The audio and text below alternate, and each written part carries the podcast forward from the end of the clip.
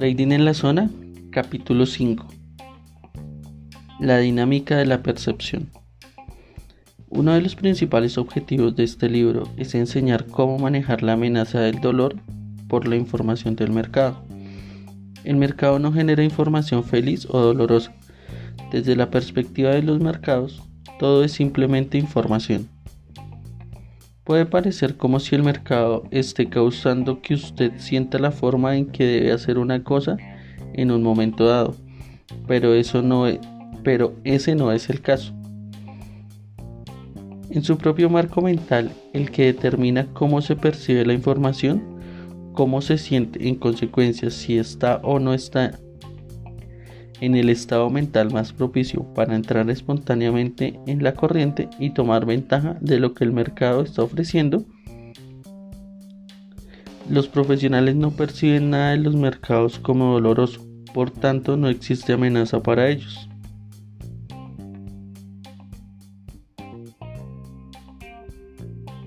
Si no hay amenaza, no hay nada contra lo que tenga que defenderse.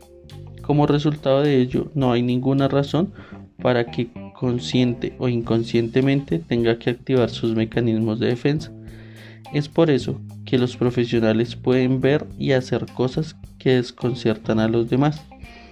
Están en la corriente porque perciben un interminable flujo de oportunidades y cuando no están en el flujo, las mejores pueden reconocer ese hecho y entonces lo compensan, ya sea por reducción de número de operaciones o no operando en absoluto. Si su objetivo es ser capaz de negociar como los profesionales, entonces debe ser capaz de ver el mercado desde una perspectiva objetiva, sin distorsiones. Usted debe ser capaz de actuar sin vacilaciones ni resistencia, pero con, adecuada y positiva moderación, para contrarrestar los efectos negativos del exceso de confianza o la euforia. En esencia, su objetivo es ser capaz de crear un estado mental único, la estructura mental de los traders. Cuando haya logrado esto, todo lo demás acerca de su éxito como trader encajará en su lugar. Para ayudarle a alcanzar ese objetivo, voy a darle una forma de definir su relación con respecto a la información del mercado, de modo que haya poca o ninguna posibilidad de percibirla como una amenaza. Por redefinir me refiero a cambiar su perspectiva y operar en un marco mental que lo mantenga centrado en las oportunidades disponibles en lugar de generarle dolor emocional. Depurando su software mental. En otras palabras, queremos eliminar los errores del código de nuestro software mental para adiestrar nuestras mentes. Hacer esto con eficiencia requerirá un entendimiento de la naturaleza de la energía mental y cómo usar esta energía para cambiar una perspectiva que genere una respuesta no deseada, negativa y emocional a la información que nos ofrece el mercado. Hay mucho que aprender, pero creo que les sorprenderá la forma en que algunos cambios sencillos pueden hacer una gran diferencia en los resultados de su trading. El proceso de negociación comienza con la percepción de una oportunidad. Sin la percepción de una oportunidad no habría una razón para el trading. Por lo tanto, creo que es apropiado que comencemos nuestro examen de la energía mental por estudiar el proceso de la percepción. ¿Cuáles son las dinámicas de la percepción? ¿Qué factores determinan la forma en que percibimos la información o lo que percibimos en relación a lo que está disponible? ¿Cómo se conecta con la percepción de nuestra experiencia en un momento dado? Probablemente la forma más fácil de comprender la dinámica de la percepción y responder estas preguntas es pensar en todas las fuerzas que generan información acerca de las propiedades, características y rangos que de forma exclusiva las hacen, las hacen lo que son. Todo lo que existe fuera de nuestros cuerpos, todas las plantas y todas las categorías de la vida, todos los fenómenos planetarios, condiciones climáticas, terremotos y las erupciones volcánicas Todos los volcanes activos e inertes, las cuestiones físicas y todos los fenómenos no corpóreos, tales como la luz, las ondas de sonido, microondas y la radiación generan información acerca de la naturaleza y su existencia. Esta información tiene potencial de actuar como una fuerza en uno de nuestros cinco sentidos físicos. Antes de ir más lejos, aviso que yo uso el verbo generar en un todo incluido, suponiendo que todo está en el estado activo de expresión, incluyendo los objetivos inanimados. Para ilustrar esto, veamos algo tan simple como una roca. En un objeto es un objeto inanimado único, compuesto de átomos moléculas que se expresan a sí mismos como una roca. No puedo utilizar el verbo activo expresando porque los átomos y las moléculas que componen la roca se encuentran en constante movimiento. Por lo tanto, incluso aunque la roca no parezca activa, salvo en el sentido más abstracto, tiene características y propiedades que actúan como fuerza sobre nuestros sentidos, provocando con la experiencia que hagamos distinciones sobre la naturaleza de su existencia. Por ejemplo, una roca tiene textura, que actúa como una fuerza sobre nuestro sentido del tacto si la tocamos con los dedos en su superficie. Una roca tiene forma y color, que actúa como una fuerza en nuestra visión la piedra ocupa el espacio que ningún otro objeto puede ocupar, de manera que vemos que en lugar de un espacio vacío hay un objeto. Una roca puede también tener un olor que actúa como una fuerza en nuestro sentido del olfato o el gusto, aunque no he lamido ninguna roca últimamente para averiguarlo. Cuando no encontramos nada en medio del ambiente,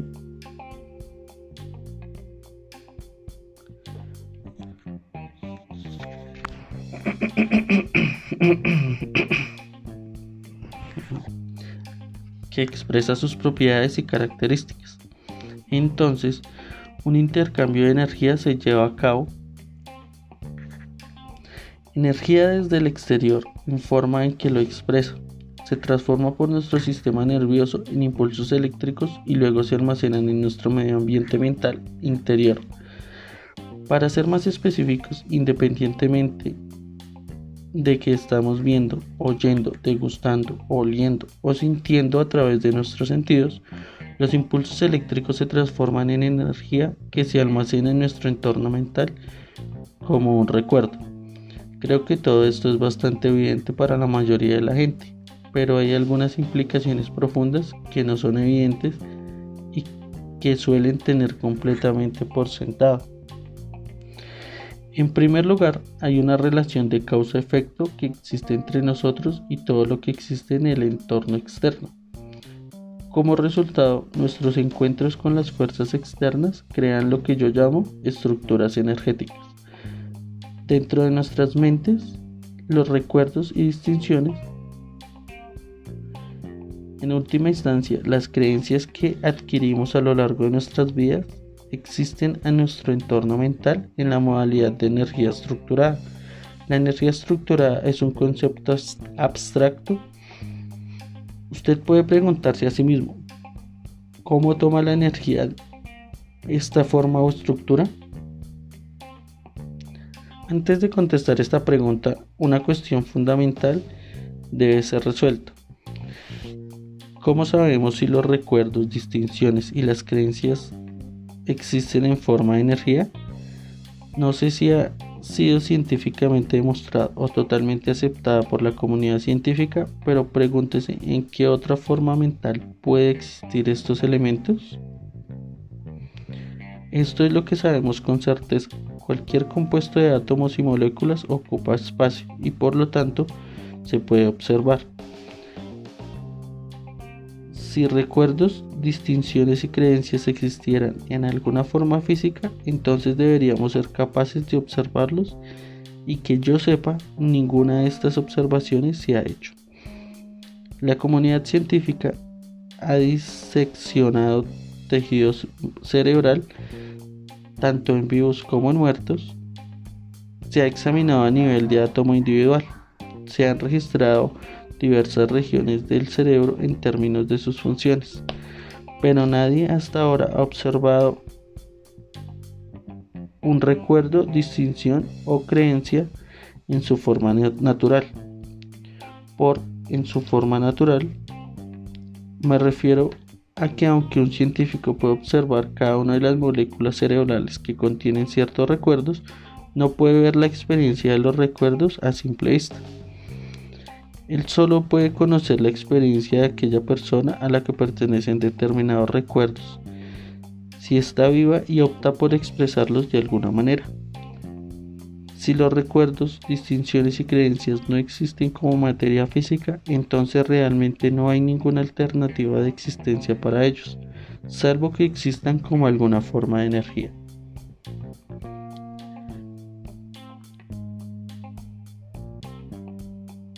Si este es el caso, esta energía puede tener una forma específica. Puede ser estructurada en una forma que refleje las fuerzas externas responsables de su existencia. Es más, definitivamente, hay un medio ambiente, hay en el medio ambiente alguna forma de energía análoga o la energía que tienen los pensamientos. Si usted piensa en un idioma, sus pensamientos son estructurados por las limitaciones y las normas que rigen ese idioma en el que usted piensa. Al expresar los pensamientos en voz alta, crea ondas de sonido,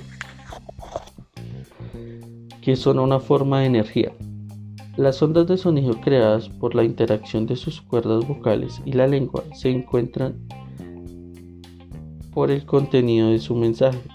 Las Microondas son energía. Muchas llamadas son transmitidas por microondas, lo que significa que la energía de microondas tiene que ser estructurada en una forma que refleje el mensaje que está llevando. La luz del láser es energía, y si alguna vez has sido testigo de una demostración de un espectáculo de luz láser o de arte con láser, lo que ha visto es pura energía, tomando una forma que refleje los deseos creativos de los artistas. Todos estos son buenos ejemplos de cómo la energía puede tomar forma y estructura. Por supuesto, hay muchos más, pero hay un ejemplo más que ilustra el punto de manera más gráfica, en el máximo nivel fundamental. ¿Qué son los sueños? No lo pregunto en el sentido de que lo que significa a lo que usted piensa que es el objetivo de los sueños sino qué son. ¿Cuáles son sus propiedades? Si asumimos que los sueños tienen un lugar dentro de los confines de nuestros cráneos, entonces no puede estar compuesto de átomos y moléculas, ya que no habría suficiente espacio para todas las cosas que existen y producen en nuestros sueños. Las experiencias de soñar parecen tener las mismas proporciones y dimensiones de las cosas que percibimos cuando estamos despiertos y experimentamos la vida a través de nuestros cinco sentidos. La única manera de que esto pueda ser posible en si los sueños son una forma estructurada de energía, porque la energía puede tomar cualquier tamaño o dimensión, pero al hacerlo en realidad no ocupa espacio. Ahora bien, si aún no ha notado, hay algo aquí que es realmente profundo si los recuerdos, distinciones y creencias que hemos adquirido como resultado de nuestros encuentros con el ambiente externo, lo que representa que es lo que hemos aprendido acerca de este medio ambiente y cómo funciona. Y si estos recuerdos, distinciones y creencias existen en nuestro entorno mental como energía. Y si la energía no ocupa ningún espacio, entonces también podría decirse que tenemos una capacidad ilimitada para aprender. Bueno, no solo creo que podría decir, lo estoy diciendo. Considere el desarrollo de la conciencia y lo que hay que saber para funcionar como con eficacia en comparación con lo que había de saber tan solo 100 años atrás. No hay absolutamente nada que indique que no tenemos una capacidad ilimitada de aprender. La diferencia entre la expansión de nuestra conciencia de ahora y lo que podemos hacer como resultado de esta ampliación de la conciencia sobresaltaría a alguien que vivió hace 100 años.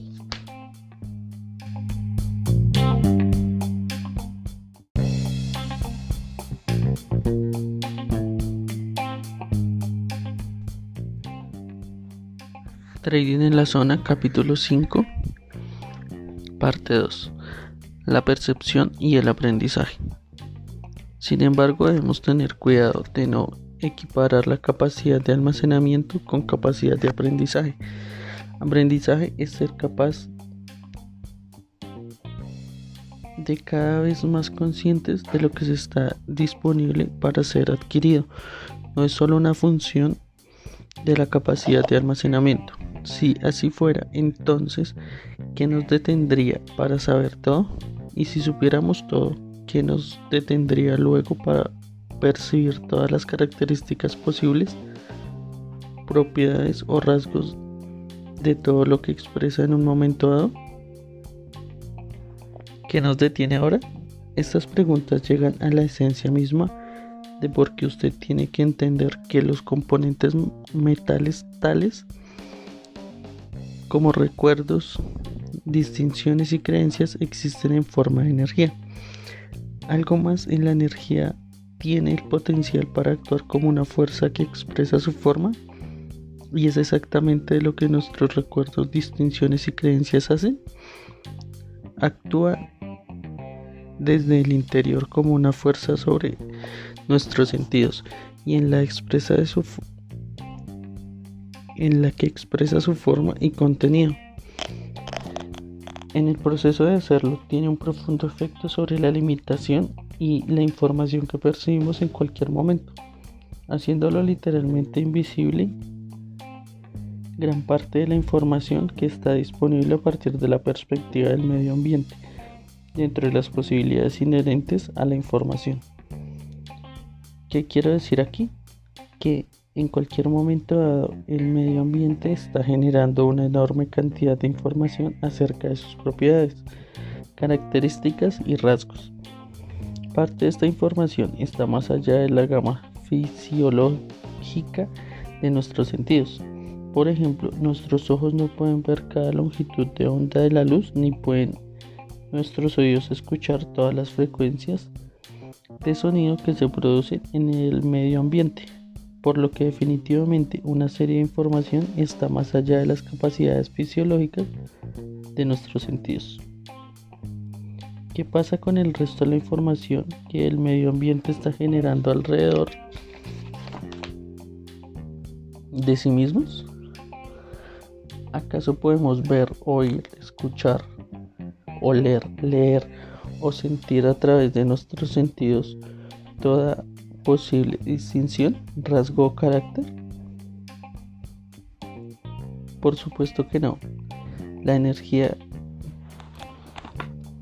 que hay dentro de nosotros literalmente bloquea y limita nuestra valoración de gran parte de la información a través de mismos mecanismos sensoriales utilizados para percibir el entorno exterior. Ahora, si usted se toma un momento para pensar en ello, algo de lo que acabo de decir debería ser evidente. Por ejemplo, son muchas las formas en que el entorno externo puede manifestarse y no las percibimos simplemente porque no hemos aprendido acerca de ellas todavía. Esto es fácil de ilustrar. Piense de nuevo en la primera vez que miró un gráfico de precios. ¿Qué vio? Exactamente percibió, estoy seguro de que como todo el mundo vio un montón de líneas que no tenían ningún sentido. Sin embargo, ahora si usted es como la mayoría de los traders, cuando usted ve una gráfica de precios, puede ver que las características, rasgos y patrones de comportamiento que representan las acciones colectivas de todos los que participaron en esas operaciones, inicialmente el gráfico presentaba información indiferenciada la información indiferenciada por lo general crea un estado de confusión y es lo que probablemente tuvo la primera vez que se encontró con un gráfico de precios. Poco a poco, sin embargo, usted aprendió a hacer distinciones acerca de esa información, tales como las tendencias, las líneas de tendencia, consolidaciones, soportes, resistencias o retrocesos importantes y la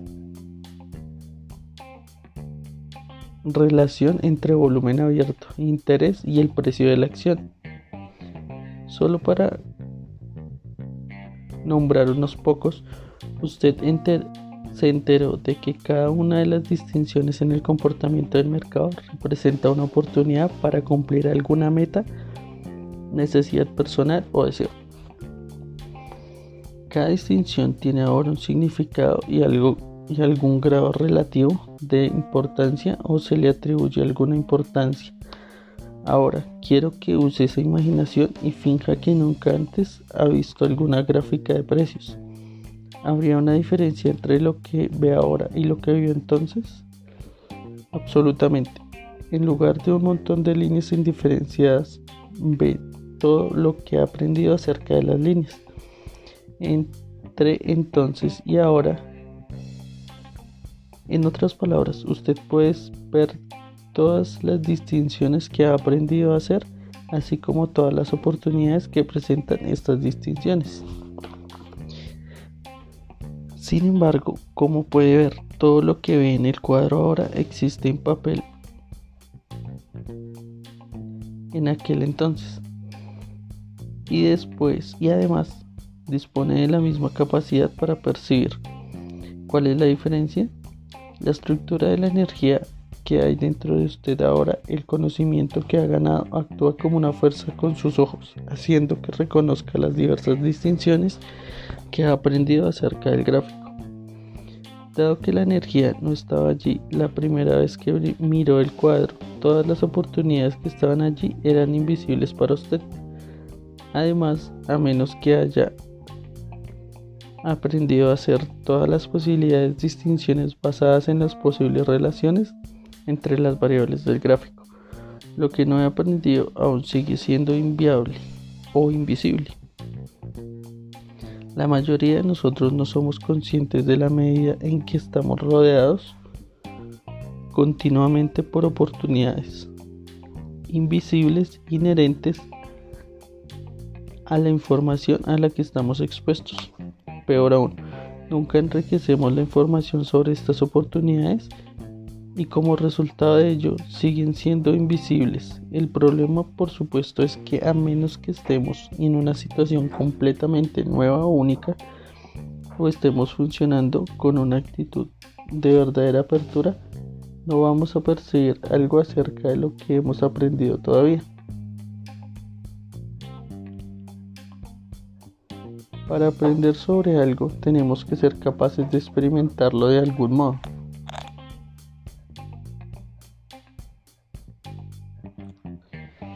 Entonces, ¿qué tenemos aquí? Un circuito cerrado que nos impide el aprendizaje. Los circuitos cerrados de percepción existen en todos nosotros porque son funciones naturales de la forma en que la energía mental se expresa en nuestros sentidos. Seguramente ha escuchado la expresión la gente ve lo que quiere ver. Quisiera cambiarlo un poco. La gente ve lo que ha aprendido a ver y todo lo demás es invisible hasta que aprende a contrarrestar la energía que bloquea su conciencia de lo que se ha aprendido y está a la espera de ser descubierto. Para ilustrar este concepto y hacerlo aún más claro, voy a darle otro ejemplo, uno que demuestra cómo la energía mental puede afectar la forma en que percibimos y experimentamos el medio ambiente en un aspecto en que realidad invierte la relación causa-efecto. Veamos un niño de muy corta edad que tiene su primer encuentro con un perro. Por ser primera vez que tiene una experiencia, el medio ambiente mental del niño es como un borrón y cuenta nuevo, por así decirlo, con respecto a los perros. Él no tiene ningún recuerdo y ciertamente no establece distinciones acerca de la naturaleza de un perro. Por lo tanto, hasta el momento de su primer encuentro, Desde la perspectiva del niño, los perros no existen. Por supuesto, desde la perspectiva de, del medio ambiente, los perros existen y tienen el potencial de actuar como una fuerza sobre los sentidos del niño para crear una experiencia. Es decir, los perros expresan su naturaleza, pueden actuar como una causa de producir un efecto en el interior del entorno mental del niño. ¿Qué tipo de efecto son capaces de producir los perros? Bueno, los perros tienen una gama de expresiones. Al decir una gama de expresiones me refiero a que los perros pueden comportarse de muy diferentes maneras con los, con los seres humanos. Ellos pueden ser amigables, amorosos, protectores y divertidos o pueden ser hostiles y peligrosos por nombrar solo algunos de muchos comportamientos que son capaces de mostrar. Todos estos rasgos acerca de ellos pueden ser observados, experimentados y aprendidos. Cuando el niño ve al perro por primera vez, no hay absolutamente nada en su entorno mental para decirle con qué, con qué está tratando. La información ambiental desconocida y no clasificada puede generar el sentido de curiosidad que se despierta cuando queremos averiguar más sobre lo que experimentamos o puede generar un estado de confusión que fácilmente puede dar vuelta hacia el temor si no podemos colocar la información en un marco o contexto de organización comprensible o significativo. En nuestro ejemplo, el sentido de curiosidad del niño lo motiva y lo impulsa hacia el perro para conseguir su experiencia sensorial. Note cómo literalmente obligan a los niños a enfrentarse a una situación sobre la cual no conocen nada. Sin embargo, en este ejemplo, las fuerzas del medio ambiente presentes no reaccionan favorablemente a los procesos del niño. El perro en el que el niño está interesado puede ser peligroso o haber tenido un día malo. En cualquier caso, en cuanto el niño se acerque demasiado, el perro lo muerde. El ataque es tan severo que tiene que separar al niño del perro.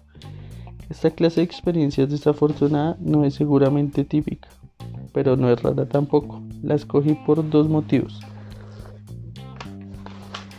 En primer lugar, la mayoría de las personas pueden relacionarse con ella de alguna manera, ya sea directamente por su propia experiencia o a través de la experiencia de alguien que conoce.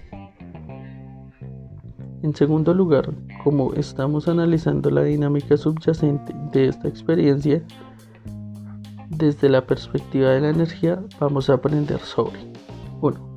Cómo nuestras mentes están diseñadas para pensar. 2 tratar la información. 3.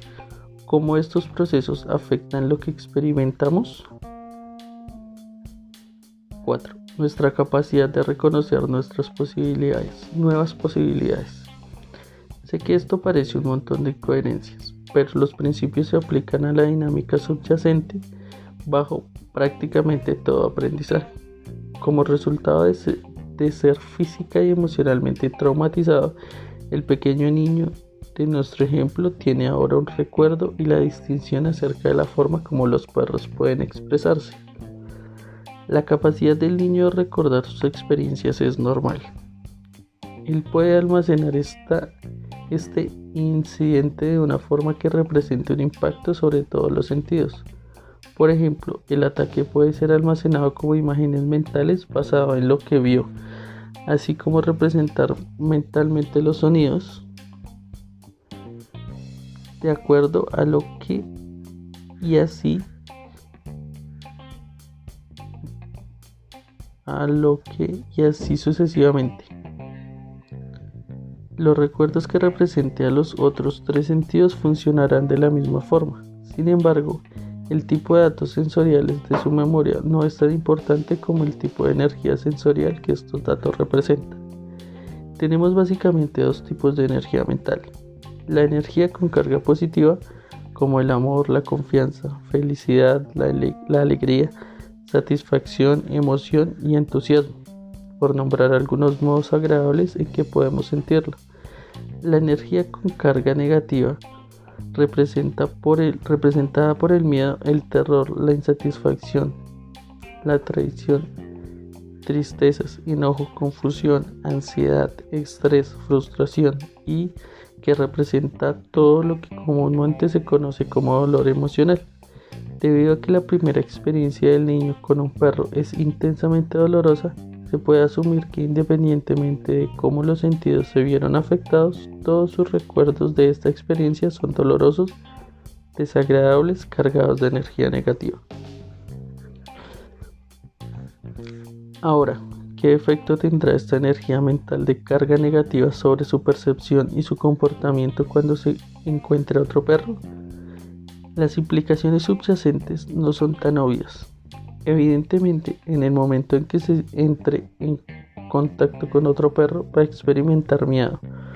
Observe que he usado la palabra otro para describir el próximo perro con el que se ha tenido el que no ha tenido ningún contacto. Lo que quiero señalar es que cualquier perro puede hacer que el niño sienta temor, no solo el que realmente lo atacó. No habrá diferencia en el próximo perro que entre en contacto con él es el perro más amigable del mundo, con una naturaleza que solo exprese juego y amor.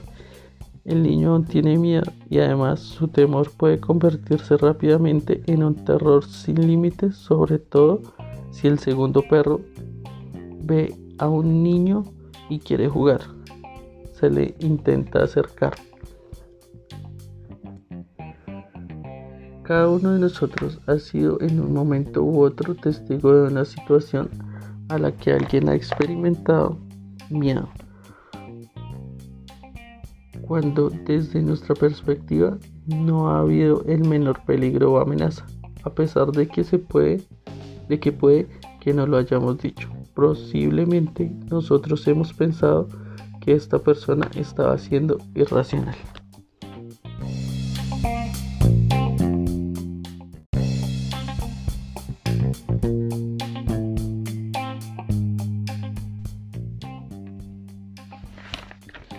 'Trading en la zona, capítulo 5, parte 3. Percepción y riesgo. Si tratamos de indicarle a esa persona por qué no había ninguna necesidad de tener miedo, probablemente encontramos que nuestras palabras tengan poco si es que tienen algún impacto. Podemos fácilmente pensar lo mismo sobre el niño de nuestro ejemplo, que está siendo irracional, porque es claro desde nuestro punto de vista que existen otras posibilidades en las que su mente no se ha enfocado. Sin embargo, su temor es racional. Su temor es menos racional que digamos la duda que usted experimenta sobre si entra en el próximo trade cuando la última vez que lo hizo perdió. Usando la misma lógica, a un trader principiante se le diría que su miedo es irracional porque esta, oportunidad, el momento ahora, no tiene absolutamente nada que ver con su última transacción. Cada trade es simplemente un suceso con unos resultados probables y estadísticamente independiente de cualquier otro trade. Si usted piensa así, entonces puede ver que ver por qué tiene miedo, pero también puedo asegurarle que sus temores son completamente infundados. Como se puede ver, la percepción sobre el riesgo de una persona puede ser fácilmente percibida como pensamiento irracional por otra. El riesgo es relativo, pero a la persona que lo percibe en el momento le parece absolutamente justificado y fuera de toda duda. Cuando el niño encontró su primer perro. Se le acercó con entusiasmo y curiosidad, que es lo que nuestras mentes piensan y procesan acerca de la información de tal forma que podría hacer entrar automáticamente al niño en un estado de miedo la próxima vez que encuentre un perro, incluso si ocurre meses o años más tarde. Si nos fijamos en el miedo como un mecanismo natural de aviso sobre alguna amenaza, entonces, ¿cuál es la forma en que nuestra mente funciona que automáticamente le dice al niño que el próximo encuentro con un perro será algo miedoso? ¿Y qué pasó con el sentido natural de curiosidad del niño? No es sin duda aprender más acerca de la naturaleza de los perros lo que esta experiencia le ha enseñado, sobre todo teniendo en cuenta el hecho de que nuestras mentes parecen tener una capacidad ilimitada para aprender. ¿Y por qué sería prácticamente imposible hablar del niño de su miedo? El poder de la asociación. Aunque estas preguntas pueden parecer complejas a primera vista, la mayoría de ellas pueden ser contestadas con bastante facilidad. Estoy seguro de que muchos de ustedes ya saben la respuesta. Nuestras mentes tienen una característica inherente de diseño que nos llevan a asociar y vincular todo lo que existe en el entorno externo que sea similar en cuanto a características, propiedades o, rasgos con algo que existe en nuestro entorno mental como un recuerdo o distinción. En otras palabras, en el ejemplo del niño que tiene miedo de los perros, el segundo perro o cualquier otro perro con el que se encuentre no tiene que ser el perro que lo atacó para experimentar el dolor emocional. Es suficiente con que su mente encuentre una similitud o semejanza para establecer una conexión entre los dos sucesos. Esta tendencia natural de nuestras mentes para asociar es una función mental inconsciente que se produce automáticamente. No es algo que tengamos que pensar o decidir acerca de ello. Una función mental inconsciente que sería análoga a una función física involuntaria, como un latido del corazón. Así como no tenemos que pensar conscientemente acerca del proceso del latido cardíaco, tampoco tenemos que pensar conscientemente para vincular nuestras experiencias con nuestros sentimientos. Es simplemente una función natural de la forma en que nuestra mente procesa la información. Y al igual que un latido cardíaco, la asociación es una función que tiene un profundo efecto en la forma en que logramos experiencia en nuestras vidas. Me gustaría que usted intentara visualizar el flujo del doble, de doble dirección de energía que invierte la relación causa y efecto. Que hará difícil, no, sino imposible, para el niño percibir cualquier otra posibilidad distinta de la que está en su mente. Para ayudarle voy a dividir este proceso en sus partes más pequeñas y examinarlo paso a paso.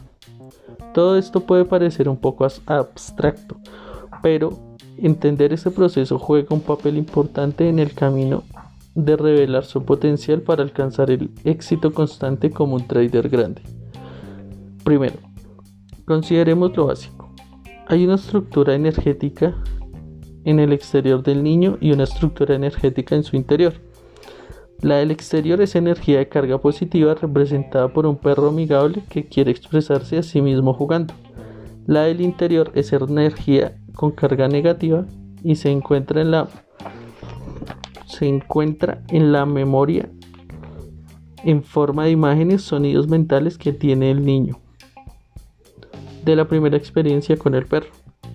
Tanto la estructura energética interior como la exterior tienen el potencial de estimular los sentidos del niño y en consecuencia crear dos tipos de experiencias diferentes para el según cada situación. La energía exterior tiene el potencial de actuar como una fuerza sobre el niño de tal forma que podría resultarle muy agradable. Sería el perro que expresa su comportamiento con un juego de amistad e incluso amor. Sin embargo, tenga en cuenta que estas son características que el niño todavía no ha experimentado en un perro, por lo que desde su perspectiva no existen.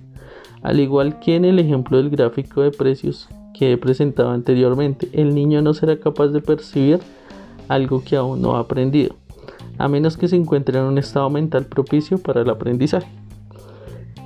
El anterior, el interior también tiene su potencial energético y está esperando, por así decirlo, y para expresarse. Sin embargo, si se pronunciara sobre el niño a través de sus ojos o oídos de una manera que haga que él se sienta amenazado, entonces creará una experiencia emocional de dolor, miedo y posiblemente incluso el terror. De lo expuesto, puede parecer como si el niño tuviese la posibilidad de elegir entre experimentar la diversión o experimentar el miedo. Pero este realmente no es el caso, al menos no en este momento. De las dos posibilidades que existen en esta situación, sin duda experimentará el dolor y el miedo en lugar de la diversión. Esto es así por varias razones. En primer lugar, como ya he indicado, nuestras mentes están conectadas y automáticamente e instantáneamente asocian la información y unen las que tengan rasgos, características y propiedades similares. Cuando en el exterior el niño ve la forma de un perro, busca información similar en su mente. Sin embargo, el grado de similitud que necesita para que su mente vincule las dos informaciones es una variable desconocida. No sé el mecanismo mental que determina lo mucho o lo poco de similitud necesaria para que nuestras mentes asocien y vinculen dos o más conjuntos de información. Como la mente de todas las personas funciona de una manera similar, pero al mismo tiempo única, yo asumiría que hay un margen de tolerancia y similitud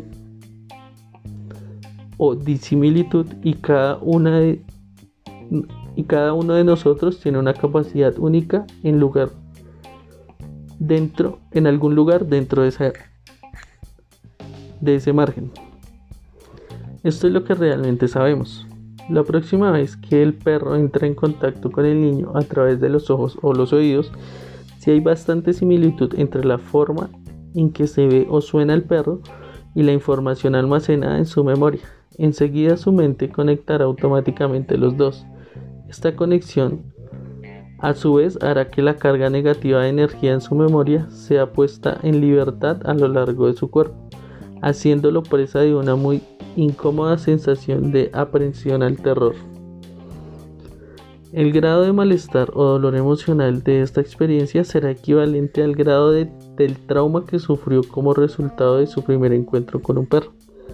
Lo que ocurre después es que los psicólogos llaman una proyección, Voy a referirme a ello simplemente con una asociación instantánea que hace que la realidad de la situación a partir de la perspectiva del niño parece una verdad absoluta e incuestionable. El cuerpo del niño está ahora lleno de energía cargada negativamente. Al mismo tiempo está en contacto sensorial con el perro. A continuación, su mente con independencia de los sentidos asocia la información de sus ojos u oídos cuando perciben con la dolorosa experiencia negativa que guarda dentro de sí y que le hace parecer como si la fuente del dolor y miedo es el perro que ve u oye en ese momento.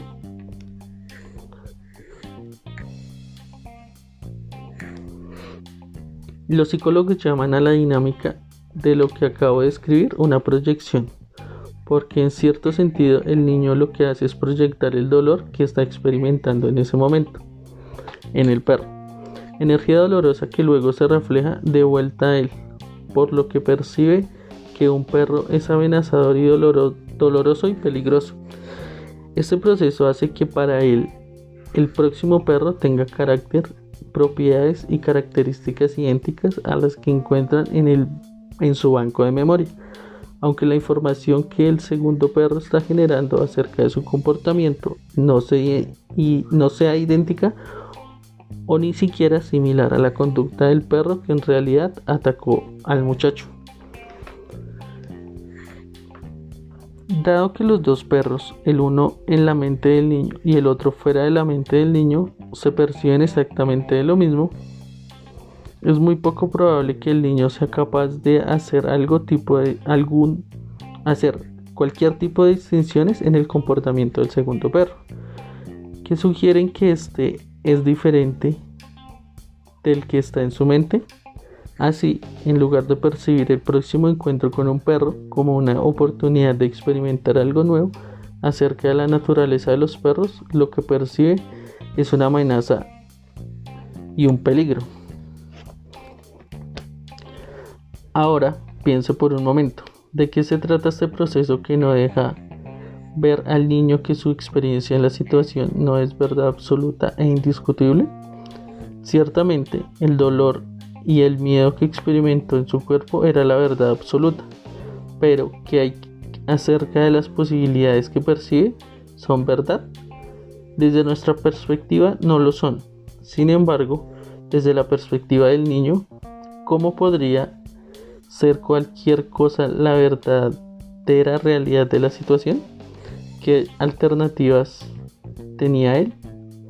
En primer lugar, no puede percibir las posibilidades acerca de las que no ha aprendido todavía. Y es muy difícil de aprender algo nuevo si usted tiene miedo, porque como ya sabe bien, el miedo es una forma muy debilitante de la energía. El miedo nos lleva a huir, prepararnos para protegernos a nosotros mismos o correr.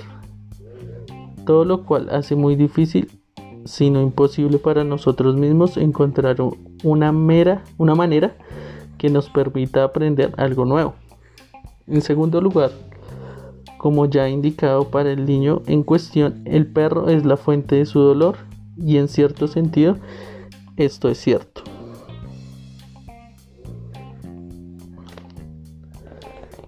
El segundo perro realmente hizo que él tuviera un toque de dolor que estaba ya en su mente, pero esta no era la fuente verdadera de aquel dolor. Este perro tenía una carga positiva, pero fue conectada a la carga negativa del niño por un proceso mental automático involuntario, que funciona a una velocidad más rápida que parpadear de un ojo. Un proceso del cual el niño no tiene absolutamente ninguna conciencia. Por lo tanto, la pregunta es, ¿por qué teme si lo que él percibe sobre el perro no era la verdad absoluta? Como puede ver, no había ninguna diferencia entre la forma en que el perro estaba actuando. Por el contrario, podría decirse que el niño no debería tener miedo. Lo que ocurre es que él percibe la información generada por el perro sobre sí mismo, independientemente de que sea positiva. Desde una perspectiva negativa, él no tiene la misma la mínima idea de que su experiencia de dolor, miedo y terror es totalmente autogenerada.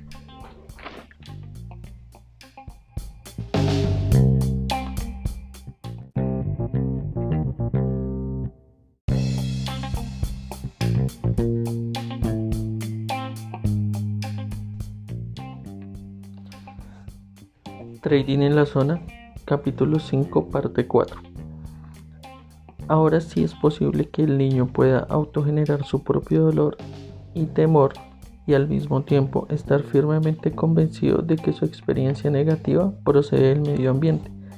Es también posible que los traders puedan autogenerar sus propias experiencias de miedo y de dolor emocional, ya que intercambian forma, información con el mercado y están completamente convencidos de que su valor y miedo son totalmente justificados por las circunstancias. La dinámica psicológica que he subrayado trabaja exactamente de la misma manera. Uno de sus objetivos básicos como trader debe ser percibir las oportunidades de que dispone, no la amenaza o el dolor.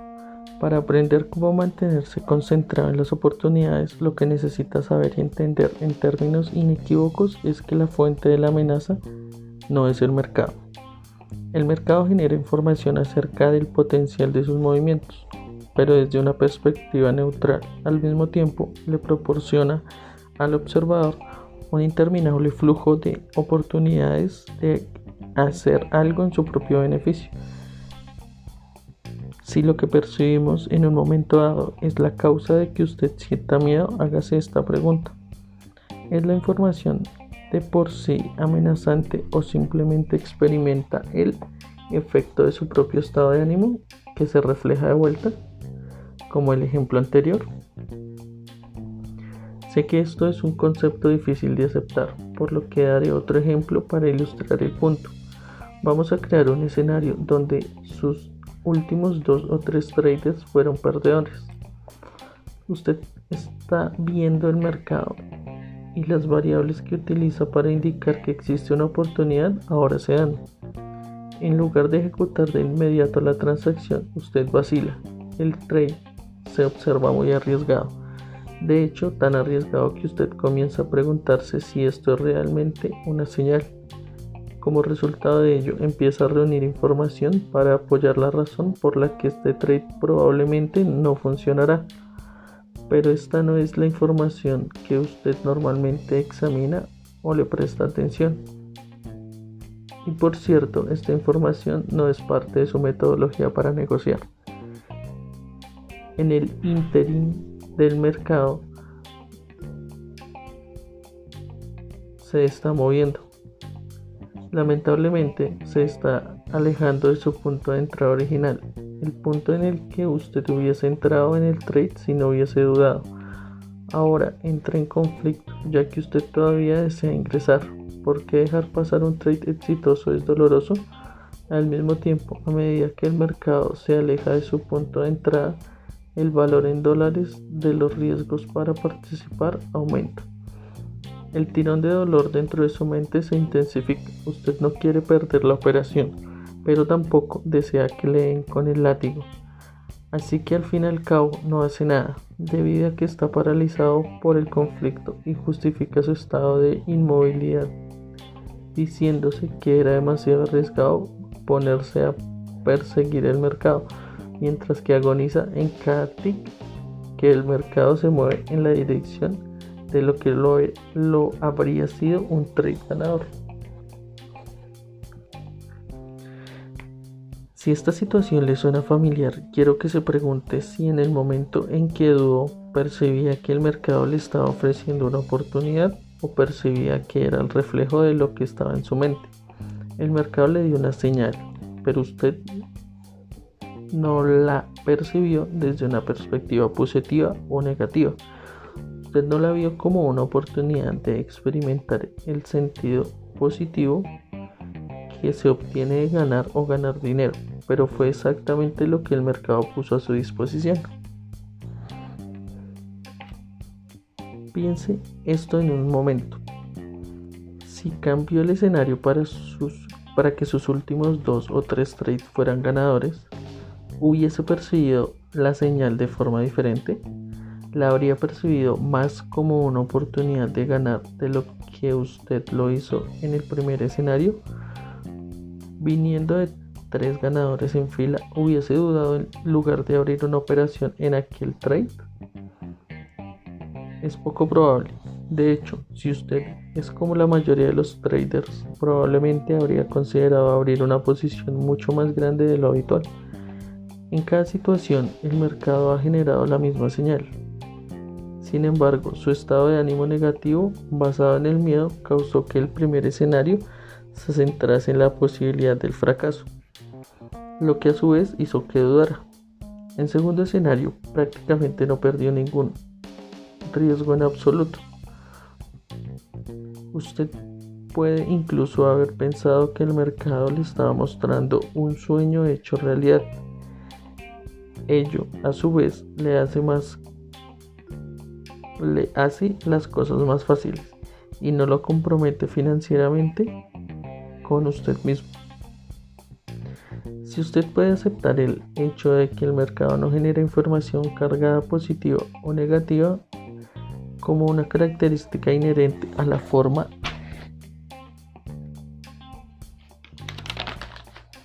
en que se expresa a sí mismo, usted aparte de esta, la única información con carga positiva o negativa que puede tener sobre él está en su mente y está condicionada por la forma en que es procesada. En otras palabras, el mercado no hace que usted se enfoque en el fracaso o el dolor, ni en ganar o sentir placer, lo que causa que la información asuma la calidad positiva o negativa en el mismo proceso mental inconsciente que motivó al niño a percibir el segundo perro como una amenaza peligrosa cuando todo indicaba que el perro estaba ofreciendo el juego y amistad. Nuestras mentes constantemente asocian la información externa a nosotros con algo que ya sabemos, haciendo parecer como si las circunstancias exteriores, los recuerdos, las distinciones o las creencias con que estas circunstancias se asocian fueran exactamente lo mismo. Como resultado de ello, en el primer escenario, si se viene de dos o tres trades perdedores, la próxima señal del mercado en, en que la oportunidad estuvo presente se sintió demasiado aventurada. Su mente automática e inconscientemente vincula el momento ahora con sus más recientes experiencias en el trading.